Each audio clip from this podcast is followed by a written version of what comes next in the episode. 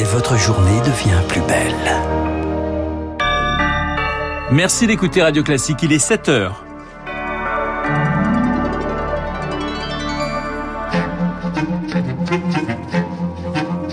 7h, 9h, la matinale de Radio Classique avec Renaud Blanc. Crispation, invective et rappel au règlement hier soir à l'Assemblée nationale. Premiers échanges tendus autour du pass sanitaire. L'adoption du texte est retardée. Des brigades de jeunes sur le terrain pour convaincre d'autres jeunes de se faire vacciner. Reportage dans cette édition en Seine-Saint-Denis. Et puis, les abandons d'animaux en forte augmentation. Les refuges sont saturés. Le gouvernement vient de présenter son plan d'action. Radio.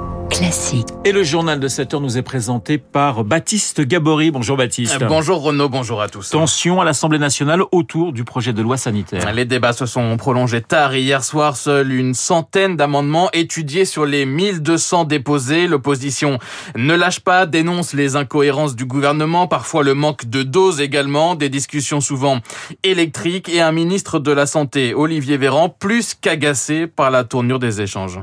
Il n'empêche qu'il y a un virus, que le virus, s'il pouvait nous regarder, je pense que ce soir, il serait assez content et se servirait une petite bière. Nous avons besoin d'avoir des mesures de protection des Français et des établissements recevant du public. Je le redis et je le martellerai toute la soirée et toute la nuit. Je n'aime pas une société dans laquelle nous sommes contraints à demander un pass sanitaire. La question, elle est de la décision et de la nécessité, monsieur le député. Olivier Véran, hier soir à l'Assemblée nationale, les débats ont été interrompus vers minuit. Ils doivent reprendre ce matin à 9h, puis durer toute la journée. L'adoption euh, du texte prévu initialement aujourd'hui a été reportée à demain. De son côté, la CNIL demande au gouvernement de circonscrire l'extension du pass sanitaire qui est une atteinte particulièrement forte aux libertés selon la présidente de la Commission nationale de l'informatique et des libertés. Pas de contrôle d'identité avec le pass sanitaire précision apportée hier midi par le Premier ministre Jean Castex. Les établissements ne seront pas chargés de la vérification donc de l'identité comme c'était prévu initialement. C'était une demande notamment des restaurateurs et de toute façon la loi en France ne le permet pas. C'est ce que rappelle l'avocate pénaliste Andrea Assordoucan. En France, les seules personnes habilitées procéder à des contrôles d'identité, ce sont les forces de l'ordre. Il n'y a pas de texte général qui permette aux salariés d'un cinéma, d'un centre commercial, d'un bar ou d'un restaurant de vérifier l'identité de ses clients ou de ses salariés. Ce n'est pas possible. Et le Conseil constitutionnel a d'ailleurs réaffirmé assez récemment que hum, le fait de déléguer à des personnes privées des compétences de police administrative générale était interdit. La seule exception que je vois est celle qui appartient aux établissements vendant de l'alcool ou du tabac, qui sont habilités à vérifier l'identité des personnes à qui elles vendent cet alcool ou ce tabac. Andrea Assordoucan au micro radio classique de Victorien Villaume. Baptiste, la quatrième vague est une épidémie de jeunes. Les contaminations touchent pour l'instant surtout les jeunes avec un taux d'incidence deux fois plus élevé chez les 20-39 ans que dans les autres tranches d'âge. Alors pour les inciter à se faire vacciner eux aussi, la Seine-Saint-Denis par exemple a déployé des brigades civiles de jeunes âgés de 19 à 31 ans et qui vont au contact illustration de la politique du aller vert pour convaincre les plus réticents Elodie Wilfried a passé quelques heures avec cette brigade hier à Saint-Denis. Voulez, on peut vous aider à prendre un rendez-vous. Tablette en main pour enregistrer les rendez-vous et armés de leurs meilleurs arguments, ils sont cinq aujourd'hui à arpenter le parvis de la gare de Saint-Denis. Leur objectif Inciter à la vaccination. Bilal, 19 ans, est ambassadeur depuis avril, une mission qui lui tient à cœur. Et je me suis dit qu'en fait, il vaut mieux participer euh, à l'extinction de l'épidémie, au fait de retrouver notre belle vie d'avant. Je suis fier de dire ça. Plus tard, je vais dire ça à mes enfants, comme quoi j'ai participé contre la guerre contre le corona. Un peu plus loin, Moussa est déterminé. Il interpelle les passants pour rassurer et lutter contre les fake news. La vaccination au Stade de France. J'ai essayé de lui dire euh, que le vaccin Pfizer, il est efficace à 94%.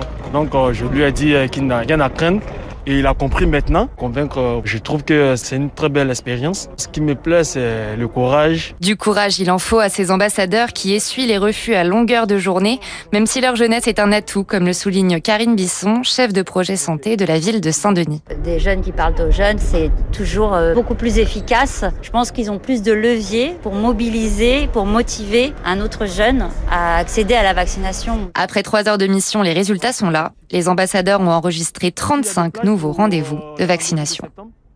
Elodie Wilfried. Jean Castex a lui annoncé hier l'ouverture de 5 millions euh, nouveaux rendez-vous de vaccination dans les 15 prochains jours avec un objectif atteindre les 50 millions de primo-vaccinés en France fin août. Et les entreprises, elles aussi, accélèrent. Elles sont de plus en plus nombreuses à proposer à leurs salariés de se faire vacciner, y compris sur leur lieu de travail. Florence Herry est la cofondatrice de Libéraux, un cabinet de conseil en santé qui organise des campagnes de vaccination dans les entreprises et les demandes ont explosé ces on ne s'attendait pas à ce que la vaccination en entreprise continue aussi longtemps sur les mois d'été. Mais là, justement, suite aux annonces de la semaine passée, euh, on voit bien qu'il y a une vraie réactivité euh, des entreprises. On a tous les jours des dizaines de demandes d'entreprises qui se réveillent, on va dire, euh, suite aux annonces.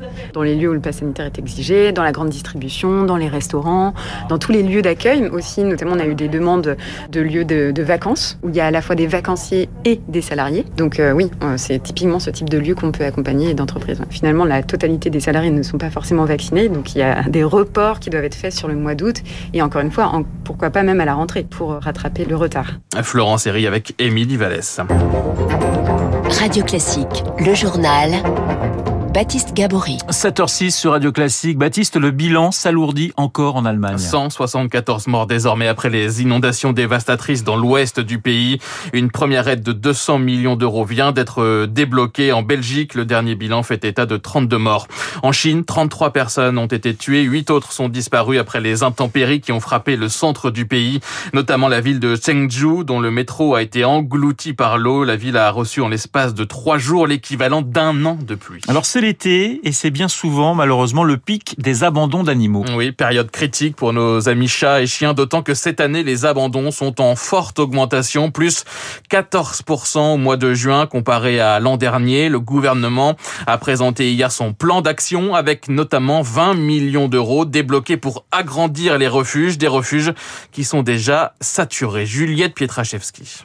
Des chats, des chiens, des lapins amenés par des fourrières depuis quelques semaines, Camille Grasset, responsable du refuge de la SPA à Quimper, s'alarme face à l'augmentation des abandons par rapport à 2019. Ça devient de plus en plus critique. En termes de prise en charge, on a une augmentation au niveau des chats avec une hausse de 69%. On appelle nous les nouveaux animaux de compagnie, on en a accueilli également 7 fois plus. On arrive à une saturation sur toutes les places qui sont possibles. Les abandons de chats ont notamment augmenté de 25% par rapport aux années précédentes et cela s'explique en partie par la crise sanitaire, selon le président de la SPA, Jacques Fonbonne. Certainement, la raison est celle du confinement et pendant le confinement, de l'absence de stérilisation. Le chat a un coefficient de reproduction énorme. Un couple de chats peut donner jusqu'à 20 000 descendants en 4 ans. Il y en a énormément. Au-delà des 20 millions d'euros annoncés par le ministère de l'Agriculture pour entre autres agrandir les refuges, un projet de loi proposera à la rentrée un alourdissement des peines pour abandon, passant de 2 à 3 ans de prison et 45 000 euros d'amende.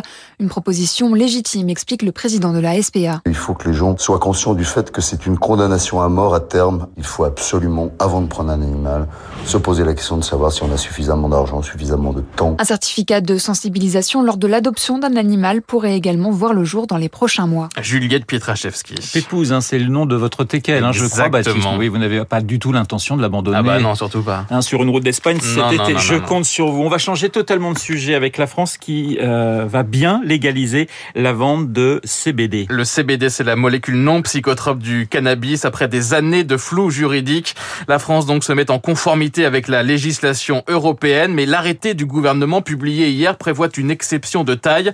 La vente de fleurs ou de feuilles brutes de chanvre sera, elle, interdite. De quoi étouffer la filière française, selon le président du syndicat du chanvre, Aurélien Delecroix. En écartant la fleur de chanvre brute des produits qui peuvent être commercialisés en France, le gouvernement en fait prive les opérateurs français de la part la plus importante des revenus générés par la filière CBD et abandonne des recettes fiscales dont la France pourrait bénéficier dans le contexte actuel de crise.